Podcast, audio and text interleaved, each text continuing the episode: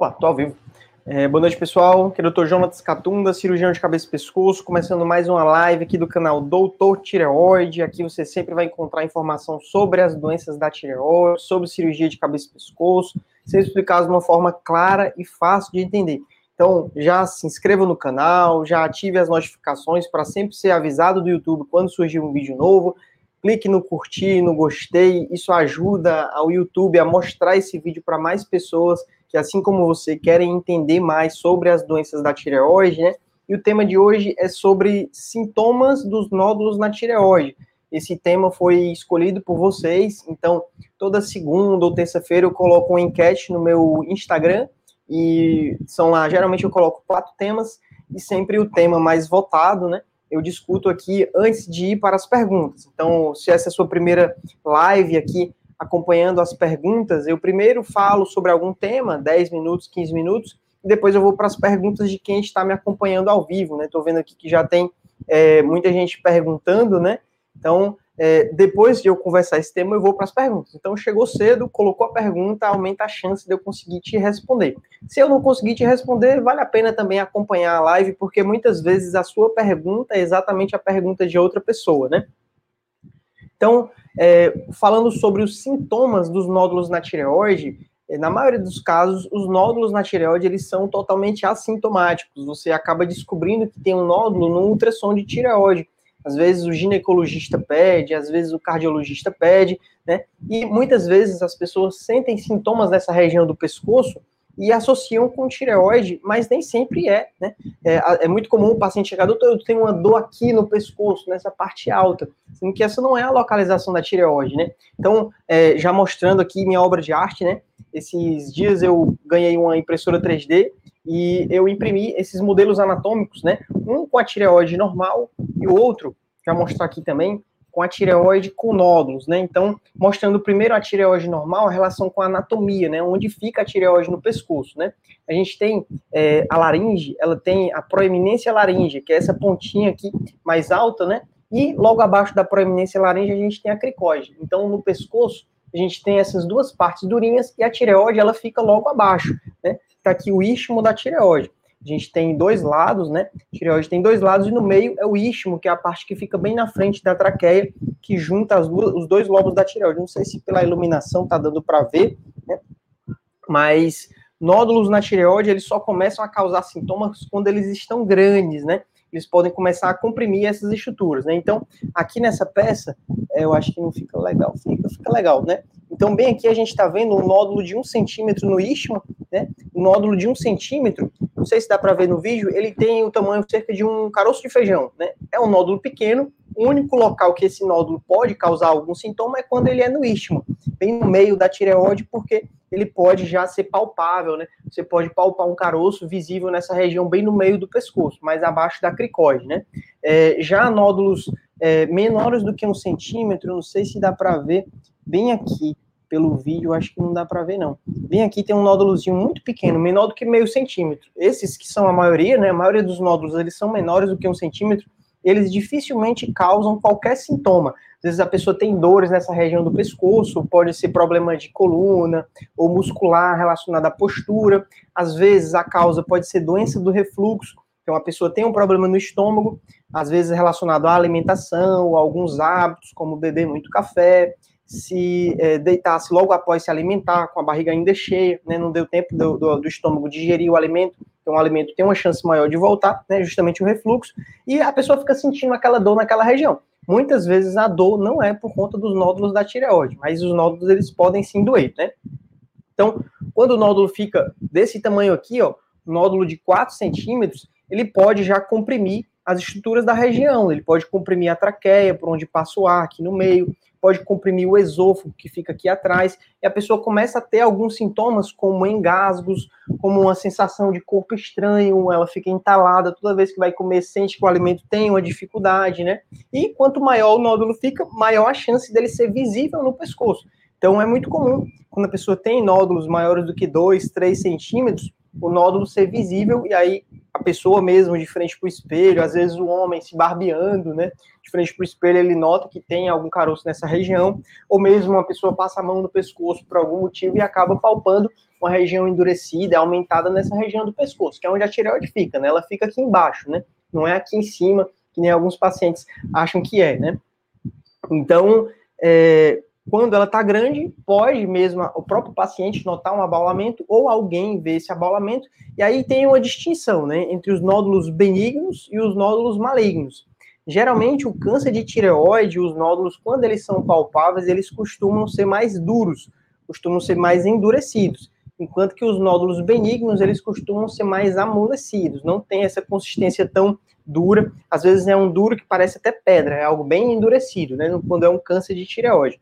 E a avaliação do nódulo é feita principalmente pelo ultrassom de tireoide. Então você consegue detectar os nódulos bem pequenos, né? É, quando já tem um nódulo visível aí é que tem realmente indicação de fazer ultrassom.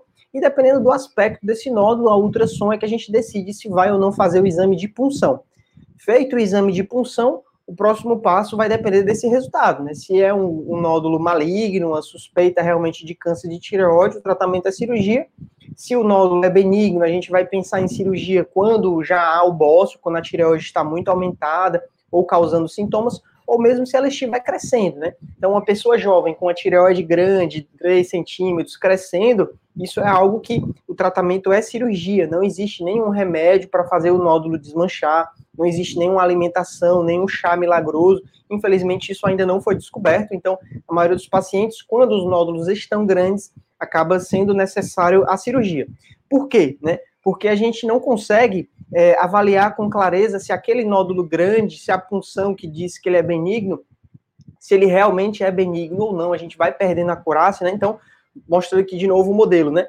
Um nódulo na tireoide grande aqui, do tamanho de um limão, do tamanho de um ovo de galinha para você conseguir puncionar uma área representativa dele, vai ficando cada vez menor, né? Porque o nódulo é muito grande, então a agulha não consegue coletar material de todo o nódulo. Então aumenta a chance de ter uma área dentro desse nódulo grande que é um câncer e não foi avaliado, né? Fora que quando a tireoide cresce demais no pescoço, ela pode começar a descer para o tórax, que é o que a gente chama de bócio mergulhante. Então ela começa a descer para dentro do tórax, fica aqui abaixo, por trás desse osso, né, o externo, né? e aí aumenta a complexidade da cirurgia. Então a pessoa não descobriu enquanto era cedo ou acabou deixando a tireoide crescer mais, e aí a cirurgia que antes era relativamente simples passa a ser uma cirurgia mais complicada, porque a gente vai ter que tirar pelo pescoço, tentar soltar a tireoide que está lá dentro do tórax ou mesmo ter que serrar esse osso do externo para conseguir remover essa tireoide grande, né? Para conseguir tirar, soltar ela das estruturas lá do tórax. É uma cirurgia com uma morbidade bem maior. Né? Claro, você vai abrir o osso, serrar o osso, né? Uma cirurgia que a recuperação é um pouco mais difícil e aumenta um pouco mais as complicações. Mas na maioria dos pacientes, mesmo com bócio mergulhante, isso não é necessário, a gente consegue soltar por cima, né? Então, é, aqui a eu atendo pacientes que acompanham o nódulo na tireoide com endocrinologistas e por algum motivo eles não encaminham pacientes que têm clara indicação de cirurgia, eles não encaminham para o cirurgião. O paciente fica acompanhando uma tireoide enorme, passa vários anos só repetindo ultrassom, e às vezes o endocrinologista diz assim: não, isso não é nada, isso é benigno. É, mas é uma tireoide grande, né? Então, é, é, às vezes perde o tempo para operar, e quando chega para o cirurgião, o problema já progrediu e vai ser uma cirurgia mais difícil. Quanto mais o nódulo ou o bócio cresce, mais difícil é a cirurgia, porque o nervo pode ficar mais esticado, as paratireoides podem ficar com a localização modificada, então aumenta a chance de ter essas complicações da queda do cálcio, aumenta o risco de ter complicação do hipoparatireoidismo ou até de sangramentos.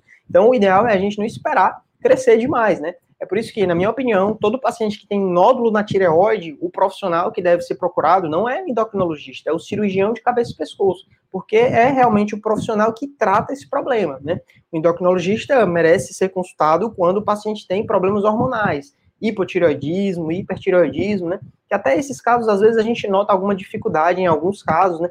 Alguns endocrinologistas parecem também não ter tanta experiência nisso. Mas a parte de nódulo de tireoide, bócio, câncer de tireoide são doenças do cirurgião, né? Não é porque eu sou cirurgião que eu estou falando isso, é porque eu atendo vários pacientes e eu vejo que às vezes deixa a desejar, né? Às vezes o paciente perde muito tempo sem realmente ir para o profissional correto, que é o profissional que trata isso, né? Mas já falei demais, já deu tempo de muita gente entrar, né? Está aqui com 160 pessoas ao vivo, então vamos para as perguntas de vocês, né? Primeira pergunta, quem chegou cedo foi a Rosa. Rosa mandou, boa noite, nódulo menor que um centímetro avascular, por ser Tirades 4 e hipoecóico, é sempre perigoso? É uma excelente pergunta, Rosa. Então, no ultrassom da tireoide, a gente tem várias características, né, muito importantes para a gente avaliar o grau, a chance de um nódulo ser ou não um câncer de tireoide, né? Então, existe essa classificação de Tirades, que é uma classificação que junta várias características do nódulo para avaliar o quão perigoso ele é. Então, quanto maior é o Tirades, Tirades 4, 5 é considerado um Tirades alto, é um nódulo mais suspeito de ser câncer. Porém, tem um problema. Classificação de T-RADS, ela não é objetiva, ela é subjetiva. O mesmo médico pode olhar o mesmo exame e um dia ele dizer que é um T-RADS 4, no outro dia ele dizer que é um T-RADS 3, né? É, existe uma subjetividade, então não é totalmente confiável você se basear nessa informação, que é um T-RADS 4 é sempre perigoso. Eu já vi vários T-RADS 4 que eram benignos, claramente benignos, né? Às vezes foi mal classificado como T-RADS 4, ou às vezes acontece também o contrário, o nódulo está lá como T-RADS 3 e é um T-RADS 5. Isso é muito relativo, vai depender muito da experiência do médico radiologista que está lá laudando aquele exame, né? É, quanto à parte de vascularização, que no passado havia muita. Quando foi inventada essa parte Doppler planólogos da tireoide, todo mundo correu para fazer curso e para colocar isso nos laudos, mas na prática, hoje em dia, a gente vê pouca utilidade quanto à vascularização, né? Leva até um ponto é, quando o nódulo é avascular, hipoecóico, tem que se questionar se esse nódulo ele é hipoecóico ou anecóico, né? Se ele é um preto ou se ele é um cinza bem escuro, quase preto. Porque quando o nódulo é anecóico, na verdade isso é um cisto. É uma bolinha de líquido na tireoide. É diferente do hipoecóico, que é um, é um preto, né? É, são tons de cinza, né? Ultrassom são tons de cinza e eu considero o ultrassom como se fosse uma fotografia que a gente está vendo lá, né? Então, se o fotógrafo for ruim ou se a máquina for antiga, a gente não vai ter a clareza para avaliar bem aquele nódulo. Então, vai depender muito de cada caso, Rosa. Então, quando você coloca é sempre perigoso, sempre em medicina é uma palavra que a gente não utiliza, né? Sempre, né, quase sempre, né? Porque sempre não quer dizer, provavelmente, em muitos casos não é nada perigoso, não é indicação de cirurgia, nem de punção, nem nada, mas em alguns casos sim, certo? Próxima pergunta da Marilza. Tireotomia total há dois anos, apareceu um nódulo na parte atrás, ao lado da nuca, da recidiva nessa região, não dói, a médica pediu ultrassom para analisar. É, então, região da nuca, por trás, não é local de drenagem né, de linfonodos da tireoide. O câncer de tireoide, após o tratamento, seja só a tireoidectomia ou até quem fez iodoterapia, o câncer pode voltar. Então, como todo câncer que a gente trata, né, é por isso que o câncer é uma doença que a gente se preocupa um pouco mais, ele tem essa característica de ter a capacidade de voltar. Ou voltar no mesmo local, ou voltar nos linfonodos da região, ou voltar à distância, em outros órgãos, como o pulmão, os ossos, o cérebro. Então, o câncer de tireoide, o mais comum, papilífero e folicular, eles são do tipo bem diferenciados e geralmente quando eles voltam, eles voltam nos linfonodos que seguem a drenagem linfática da tireoide. Ou seja, eles voltam nos linfonodos próximo da tireoide, ou aqui ou nesses daqui. Para ter uma metástase para a nuca, teria que ter metástase em todo o caminho até a nuca. Não teria como o linfonodo saltar, o câncer saltar daqui para cá, né, sem ter passado por todos esses locais. Então é muito improvável que esse linfonodo que você tem na nuca seja uma, uma recidiva, né? mas é possível. É raro, mas é possível, né? É, como eu disse, nem sempre nem nunca, né? Próxima pergunta da Rosa. Acho que a Rosa eu já respondi, né? Ela me perguntou duas vezes para garantir, né, Rosa? É isso aí. Pergunta da Ravena. Ravena mandou: Não tenho mais tireoide, vou ter dificuldade de engravidar? Então, Ravena, até considere depois procurar no YouTube. Eu tenho alguns vídeos já sobre essa parte de tireoide ou tireoidectomia e gravidez. É, a grande questão em todo paciente que fez a tiroidectomia total, ou até nas pessoas que têm hipotireoidismo, né, que fazem a reposição hormonal, é acompanhar como está o TSH e o T4 livre durante o tratamento. Se você estiver em hipotireoidismo, se a dose da medicação não estiver adequada, o seu TSH estiver muito alto, lá 15, 20, 30, o TSH alto ele indica que o seu corpo está com deficiência do hormônio. E quando isso acontece, pode dificultar engravidar. Por quê? Porque pode causar irregularidade menstrual. Você pode passar dois, três meses sem menstruar, ou menstruar duas vezes, três vezes no mesmo mês. Isso acontece quando a pessoa está com hipotireoidismo descompensado ou hipertireoidismo descompensado.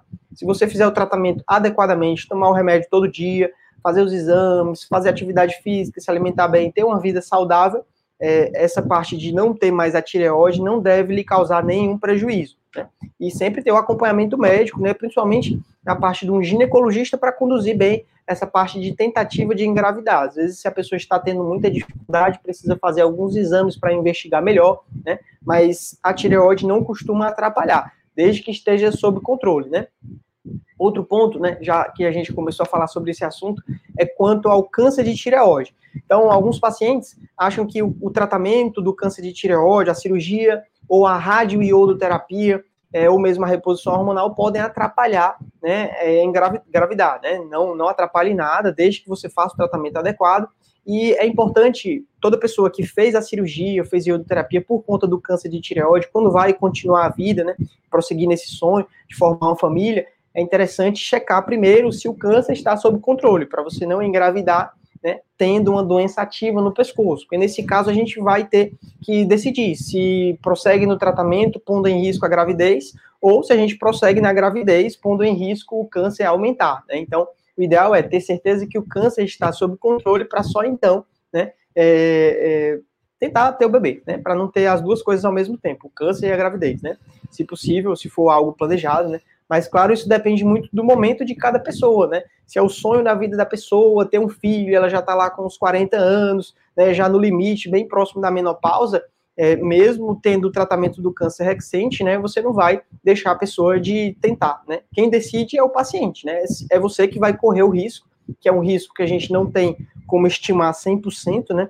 Tudo em medicina é probabilístico. Ah, você tem uma chance de 20% de recidiva, mas pode ser que tenha recidiva ou não tenha, né? É, é, o paciente que tem que conhecer esses números e decidir se vale a pena ou não correr o risco, né? Pergunta da Cláudia. Doutor, dor em linfonodos é normal? Tenho no pescoço, próximo ao ombro, e dói. Então, Cláudia, é, linfonodo, quando ele está dolorido, geralmente isso indica alguma inflamação, né? É, e o linfonodo ele está aumentado, reacional àquela inflamação. Então, por exemplo, é, hoje eu atendi um paciente que começou com uma dor no linfonodo nessa região aqui, um linfonodo aumentado e endurecido.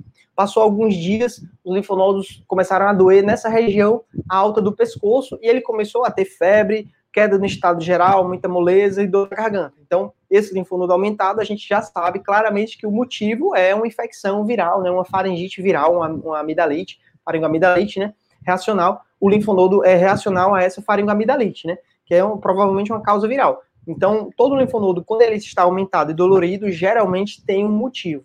A preocupação de linfonodos, quando eles crescem, é se isso é uma doença neoplásica, que pode ser uma metástase, por exemplo, de um câncer de tireoide ou de algum câncer dessa região, ou um linfoma, que é o câncer próprio do linfonodo. Então, se o linfonodo está aumentado já há várias semanas, está aumentando progressivamente, se ele não é doloroso, se ele é duro, esses casos a gente se preocupa mais, porque realmente pode ser uma doença mais séria, né? Pode ser realmente um, um, um câncer. Mas na maioria dos casos a doença é bem rápida, aparece de uma hora para outra, doloroso, é, associado a alguma infecção, passa aí uma semana, aquele linfonodo aumentado ele já diminui. Então aí é tranquilo, né? Mas é importante ver isso né, com o médico, né? A consulta. Pergunta do Edvan, também é, é sobre linfonodo. Né? O Edvan sempre acompanha as lives, sempre manda uma pergunta, né? Então ele mandou: doutor hematologista falou que nódulo no pescoço menor que um centímetro tem que ser observado e não biopsiado. Isso procede? Qual o tempo de observação caso ele não cresça? Tenha nove meses, menos de 5 milímetros.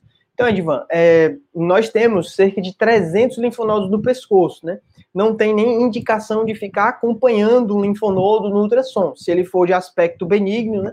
É que nem, por exemplo, é, você fazer um exame para ver como está o seu baço, o seu rim. Se ele está tudo bem, você não precisa ficar fazendo exame de tempos em tempos para ver como é que ele está. Né? A gente se preocupa é se ele estiver alterado, se ele estiver aumentado, se ele estiver crescendo progressivamente. Mas se o linfonodo está estável e se for fácil examinar o exame físico, não precisa ficar fazendo exame nem ultrassom nem biópsia, né? Os linfonodos, como eu acabei de comentar, eles crescem quando tem alguma infecção ou quando tem alguma neoplasia mas se ele regrediu de tamanho ficou lá de tamanho normal, não precisa mexer, né?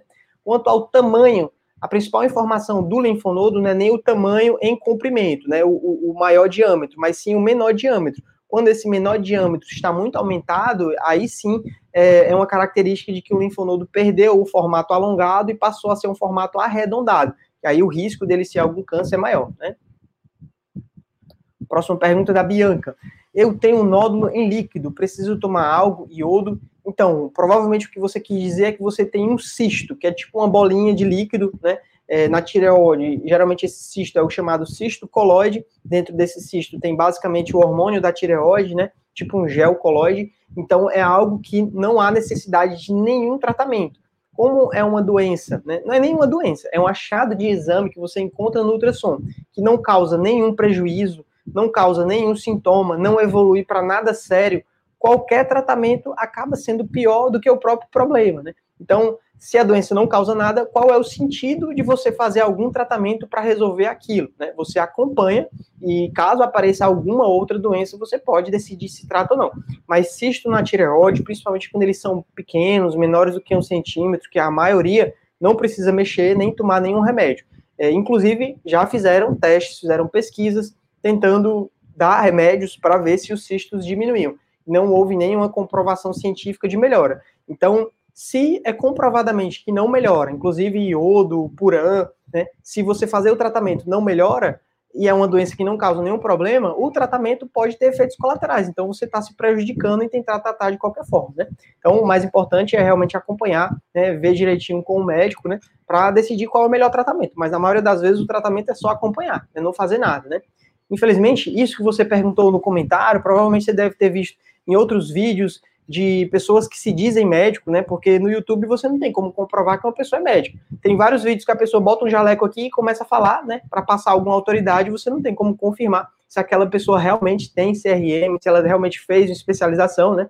Então, é, indicando as gotinhas de Lugol para desmanchar cistos, desmanchar cisto na mama, cisto no ovário, cisto na tireoide, quando tudo aquilo dali é balela, ninguém fez nenhuma pesquisa, né? Às vezes a pessoa diz, ah, mas eu fiz o tratamento e desapareceu. Desapareceu porque ia desaparecer, né? É muito comum o cisto na tireoide ser muito pequeno, que é encontrado, a pessoa repete o exame e nem tem mais, né? E não quer dizer que desapareceu por causa do tratamento, né? Às vezes você fez até, é, se arriscou em fazer um tratamento alternativo que não tem comprovação nenhuma, né? Pergunta da Det Messes. Boa noite, doutor. Estou palpando embaixo da mandíbula, sinto um caroço, está inchado e doloroso, sinto entalo, se engolir há uns três meses. O que será?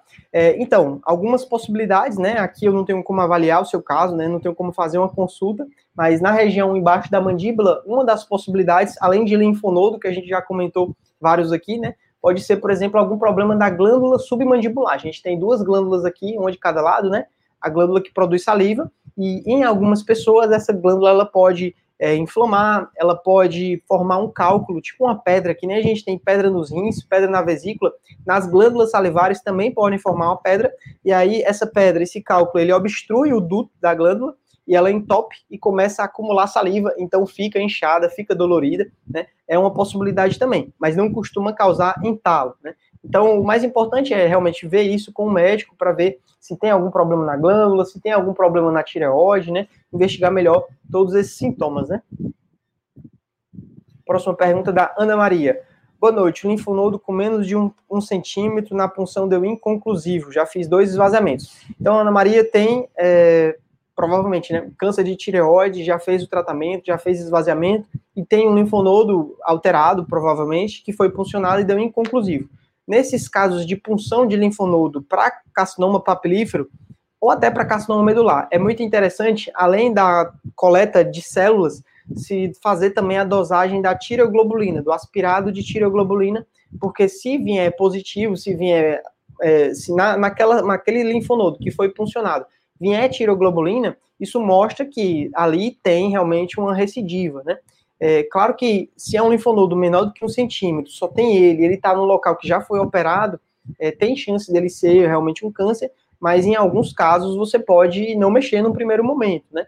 Porque às vezes fazer uma nova cirurgia, tipo uma terceira cirurgia, pode ser pior do que a própria doença. Se aquele linfonodo está estável, não está crescendo, você fazer uma nova cirurgia, aumentar o risco de ter lesão do nervo, aumentar o risco de ter hipoparatireoidismo, você vai mexer numa área que já foi operada duas vezes, né? Você mexer pela terceira vez, aumenta a chance né, de ter complicações. Claro que isso a gente nem propõe, a gente nem fala sobre esse tratamento se for um caso agressivo. Se é um caso agressivo, não tem dúvida, tem que operar de novo e tem que tirar né, esse caroço, né? Mas, claro, vai depender da confirmação. Realmente, eu não mexeria num pescoço que já foi mexido três vezes sem uma confirmação prévia, né? Então, teria que ter realmente a punção. Se não coletou material, é bom repetir a punção, dosar a tiroglobulina, né? ou até mandar para um colega bem mais experiente, uma pessoa que realmente entenda de, de punção, que tenha uma mão muito boa para coletar esse material e ter certeza, né? Camila, ela mandou aqui, vou operar adenoma pleomórfico, farei o risco cirúrgico, próximo consulta será segunda que vem. Então, falando um pouco de adenoma pleomórfico, esse é um tipo de tumor benigno da glândula parótida, né? Então, a parótida, eu já falei da submandibular, né? A parótida, ela fica nessa região aqui pré-auricular, né? Ela fica mais ou menos aqui, bem na frente da orelha, um pouquinho aqui no ângulo da mandíbula, ela produz saliva, né? E, em alguns casos, podem surgir tumores na parótida, pode aparecer um caroço nessa região, na maioria das vezes, esse tumor é o adenoma pleomórfico. É um tumor que tem um crescimento muito lento, vai crescendo devagar, e o grande problema do adenoma pleomórfico é que, apesar de ser benigno, ele pode é, virar maligno, ele pode virar o carcinoma ex-adenoma pleomórfico. Depois do tratamento com a cirurgia, ele pode, inclusive, recidivar, igual um câncer, ele pode se espalhar para linfonodos, mesmo sendo benigno, pode dar metástase para linfonodo, é raro, mas acontece, eu já vi um caso, então, é uma doença que, apesar de ser benigna, a gente trata como se fosse um câncer. Então, o tratamento para os casos de adenoma pleomórfico é a cirurgia, a chamada parotidectomia parcial. É você remover a glândula parótida, incluindo todo o nódulo, né, para não deixar pedaço do nódulo. O grande problema da cirurgia da parótida é que a gente tem o nervo facial, que é um nervinho fininho, que ele dá vários ramos, um para cada região da face, e ele passa bem no meio da parótida. Então, é uma cirurgia delicada, que qualquer lesão desse nervo a pessoa pode ficar com uma paralisia facial, pode ficar com a boca torta, ou ficar sem conseguir é, fechar o olho, fica com o olho aberto, né, caindo lágrima. Então é uma cirurgia que precisa ser feita com um cirurgião muito experiente, né, e ter muita paciência para realmente encontrar e preservar esse nervo e remover o tumor, né. Então é isso, né. Próxima pergunta. Pergunta da Edneia. É, boa noite, doutor. Hipotireoidismo pode dar muitas dores nas pernas e musculares é, não é comum, não é comum o hipotireoidismo dar esse tipo de sintoma, né? São sintomas sistêmicos que podem aparecer quando a pessoa está descompensado, né? Às vezes a pessoa está fazendo tratamento, preparo para iodoterapia e ficou sem tomar medicação, é, às vezes a dose está errada, né? Pode dar, mas não é comum, não é nem um pouco comum dar esse tipo de sintoma. Muitas vezes esse tipo de sintoma tem relação com problemas de circulação, né? Problemas de insuficiência venosa, varizes, né? A pessoa pode ter algum problema vascular, né? Então precisa geralmente procurar o médico chamado cirurgião vascular para avaliar melhor. É a causa mais comum dessas dores nas pernas, é um tipo de dor cansada que vai piorando ao longo do dia, principalmente nas pessoas que trabalham sentadas ou em pé por muitas horas, porque o sangue ele não consegue retornar, vai acumulando nas pernas e vai causando essa dor. Né? Então realmente não costuma ter relação com hipotireoidismo. Eu estou acompanhando aqui os números, pessoal. Hoje a gente está com um recorde, né?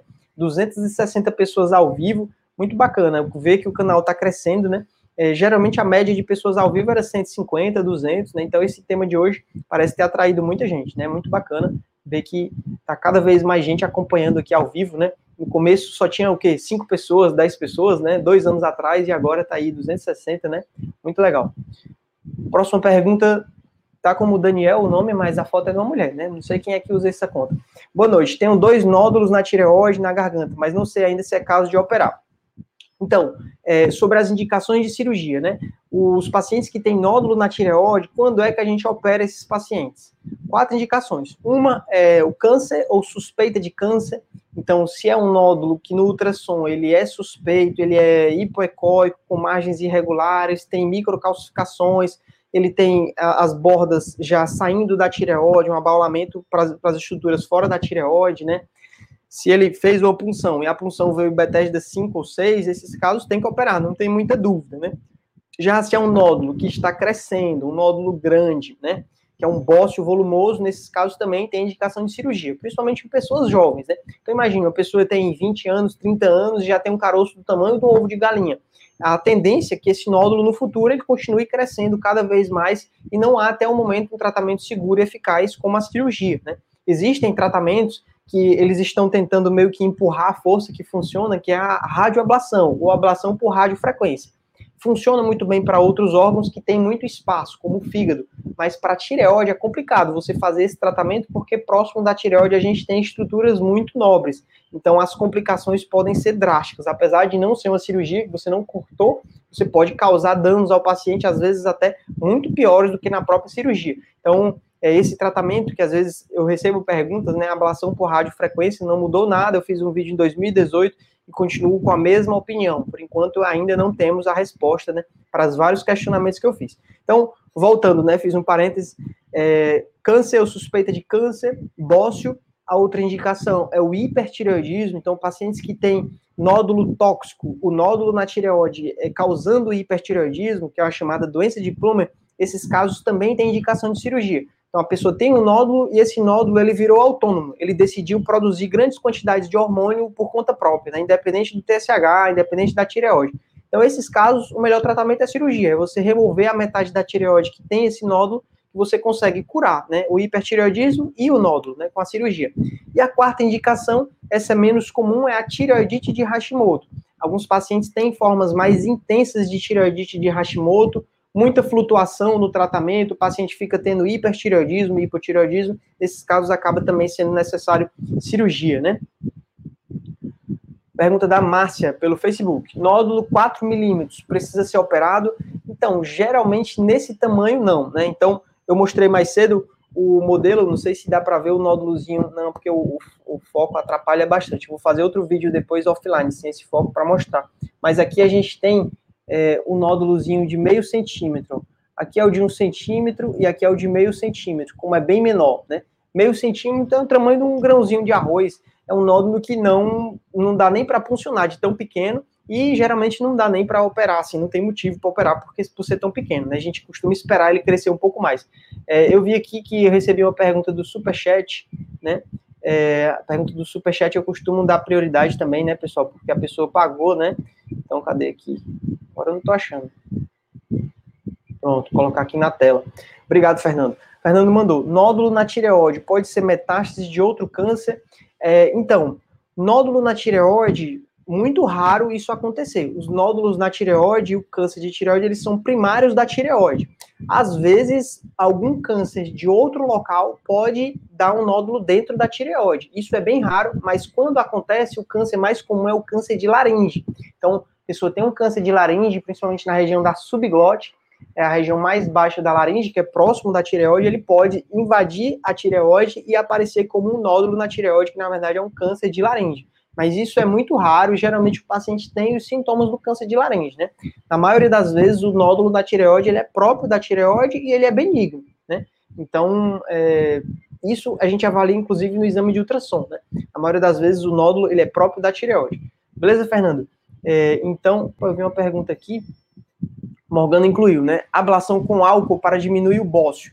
Então, a ablação com álcool, eu não tenho boas experiências. Os pacientes que eu soube, né, que eu entrevistei, conversei com o paciente, o que a gente viu é que é, é um tratamento bastante doloroso. Então, imagine, você colocar álcool numa ferida, né, dói bastante. Na ablação com álcool, Geralmente isso é indicado para nódulos mistos, você esvazia a parte líquida e injeta álcool diretamente no nódulo. O que eu vi dos pacientes que fizeram é que é algo muito doloroso, que precisou fazer várias sessões, três, quatro sessões. A paciente me descreveu que era quase uma sessão de tortura, né? E no final não resolveu. No final ela acabou indo para a cirurgia, né? Então não recomendo esse tratamento. Os estudos eles são muito mal conduzidos. É, existe uma variação enorme entre cada médico que faz o, o exame, né? Então, não recomendo, principalmente para pacientes jovens que têm um nódulo grande, o melhor tratamento é pensar na cirurgia mesmo, criar coragem, né, enfrentar, do que deixar algo grande no pescoço crescendo e procurar tratamentos alternativos. Porque vai encontrar médico que faça, vai, mas você não sabe se os resultados são bons e pode, inclusive, ser muito doloroso, né? Ou até causar efeitos bem graves, bem, bem dolorosos, né? É, ou danosos, né? Que não vale a pena. Então, pessoal, já passamos das 30 minutos. Só a pergunta rápida aqui da Silese. Iodoterapia é um comprimido ou injetável? É um, um comprimido, não, um líquidozinho que a pessoa bebe, né? Não é injetável, né? É, então, encerrando por aqui, né, a gente bateu uma meta aí, 282 pessoas, né, ao vivo, né, eu faço é, 30 minutos de live, já passou um pouco, queria também agradecer as mensagens que eu recebi domingo, domingo foi dia 18 de outubro, né, dia do médico, recebi centenas de mensagens de vocês, muito obrigado pelas mensagens, tanto no Instagram, no Facebook, no YouTube, né, eu fico muito feliz por esse reconhecimento, né, mostra que o trabalho está sendo bem feito, que eu estou conseguindo ajudar não só os meus pacientes locais e online, mas também pessoas de todo mundo que assistem os vídeos e de alguma forma eu consegui ajudar, mesmo indiretamente, mesmo sem conhecer o caso, até na live aqui, né, é, tirando dúvidas, né. Então é isso, né. Vou encerrar por aqui. Essa semana, não sei se tem vídeo ainda na quinta-feira, eu tenho que gravar mais vídeos. Eu tenho uns vídeos para gravar sobre o tamanho dos nódulos. Esses moldes aqui que eu imprimi é justamente para fazer esse vídeo, né? Comparando o tamanho dos nódulos, para entender justamente quando é que a gente opera ou não. Tenho também vídeos de cirurgias que eu fiz, eu tenho que editar, dar um trabalho danado tenho que passar várias horas assistindo de novo a cirurgia. Por um lado é bom porque eu aprendo cada vez mais a melhorar a minha técnica, né? Mas dá trabalho editar os vídeos da cirurgia para a gente postar aqui e mostrar como é feita a biópsia de linfonodo, né? São vídeos que eu gravei, né? Eu vou editar e postar aí que ainda não tem no canal. E é isso, para a maioria dos temas, aqui na descrição desse vídeo você vai encontrar links para os vídeos aqui do canal. Você vai encontrar link para pesquisa de qualidade de vida em tireoide. Quem começou a me seguir faz pouco tempo, participe da pesquisa, dê o seu relato, conte como foi, é, como está sendo o seu tratamento, né? Tem lá todas as perguntas para a gente entender como, como é a qualidade de vida dos pacientes, né? E também tem o link para o podcast. Então, esses episódios aqui que a gente, você está assistindo ao vivo, em vídeo, depois eu tiro só o áudio e transformo no episódio do podcast, que é mais fácil assistir, escutando, né? Quando não dá para assistir o vídeo, né? Então, é, é, é bacana ouvir as perguntas quando você está fazendo alguma outra atividade. Beleza? Então é isso. Até a próxima live, sexta-feira, 5 horas da tarde, 6 horas, tem live também aqui no Instagram, no YouTube e no Instagram. Até mais. Valeu.